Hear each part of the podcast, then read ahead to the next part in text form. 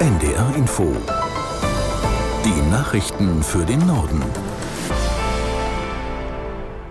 Um 11 Uhr mit Benjamin Kirsch. Im Anschluss an die Meldungen folgt eine Sturmflutwarnung. Die frühere NPD erhält künftig kein Geld mehr aus der staatlichen Parteienfinanzierung. Das Bundesverfassungsgericht hat ihr die Zuschüsse gestrichen. Aus Karlsruhe Klaus Hempel. Die NPD, die sich in Die Heimat umbenannt hat, verfolge verfassungsfeindliche Ziele, so das Bundesverfassungsgericht. Deshalb werde sie für sechs Jahre von der staatlichen Parteienfinanzierung ausgeschlossen. Parteien erhalten grundsätzlich Geld vom Staat für ihre Arbeit, wenn sie bei Wahlen eine Mindestanzahl an Wählerstimmen bekommen. Nach dem Grundgesetz kann das Verfassungsgericht staatliche Mittel aber versagen, wenn es sich um eine verfassungsfeindliche Partei handelt. Der Weg für den Bau einer riesigen hochmodernen Batteriefabrik bei Heide in Schleswig-Holstein ist endgültig frei. Gestern Abend hat auch die zweite betroffene Gemeinde für das Milliardenprojekt gestimmt. Das schwedische Unternehmen Northvolt will in Norderwörden ab 2026 etwa eine Million Batterien für E-Autos pro Jahr bauen. Tausende Arbeitsplätze sollen entstehen. Carsten Rauterberg hat die ersten Reaktionen zusammengefasst. Norderwördens Bürgermeister Evers sprach von einem historischen Moment. Er forderte nach der Sitzung mehr Unterstützung vom Bund, vor allem um die Infrastruktur in der Region auszubauen. Norderwörden brauche nun einen besseren Verkehrsanschluss auf Straße und Schiene. Ein Nordvolt-Sprecher betonte, das Unternehmen spüre den Rückenwind aus der Kommunalpolitik und aus der Bevölkerung. Dithmarschens Landrat Mordig sagte, er sei zufrieden mit dem Ergebnis, respektiere aber auch die berechtigten Einwände derjenigen, die gegen den Fabrikbau gestimmt hatten.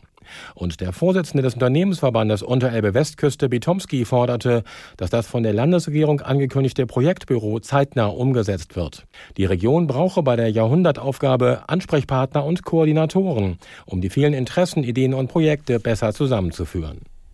Bei einer Explosion im Gazastreifen sind nach Militärangaben 21 israelische Soldaten getötet worden. Das ist die höchste Opferzahl bei einem einzelnen Vorfall seit Beginn des Krieges. Aus Tel Aviv Bettina Meyer.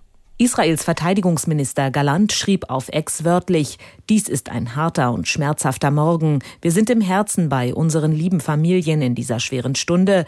Er fügte hinzu, dieser Krieg wird das Schicksal von Israel in den kommenden Jahrzehnten bestimmen.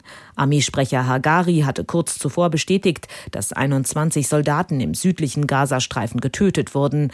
Ein Gebäude sei über ihnen zusammengebrochen. Hamas-Terroristen hätten mit Granatwerfern auf einen Panzer in unmittelbarer Nähe zu dem zweistöckigen Gebäude gezielt, in dem sich die Truppen befanden.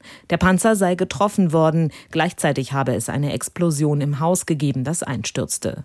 Laut israelischen Medienberichten sind die Soldaten mit Sprengstoff in dem Haus gewesen, um eine Infrastruktur der Hamas zu zerstören.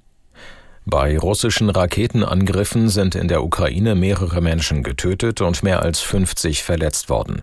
Unter anderem wurde in Kiew ein Wohnhaus getroffen, herabstürzende Trümmer setzten Autos in Brand.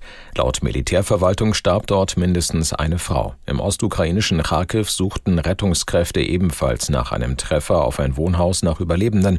Mindestens zwei Menschen kamen ums Leben. In Teilen der Stadt fielen Wasser und Strom aus. Der Sucht- und Drogenbeauftragte der Bundesregierung Blinert will das sogenannte begleitete Trinken abschaffen. In Deutschland dürfen Jugendliche mit 14 oder 15 Jahren in der Öffentlichkeit ganz legal Alkohol trinken, wenn ein Elternteil dabei ist. Blinert sagte dem Verlag Ippen Media, die Wirkung von Alkohol bleibe dieselbe und sei katastrophal in dem Alter, auch wenn die Eltern daneben sitzen. Er sprach sich für ein einheitliches Mindestalter von 18 Jahren für alle Suchtmittel aus. Dies würden auch viele Medizinerinnen und Mediziner empfehlen. Das waren die Nachrichten.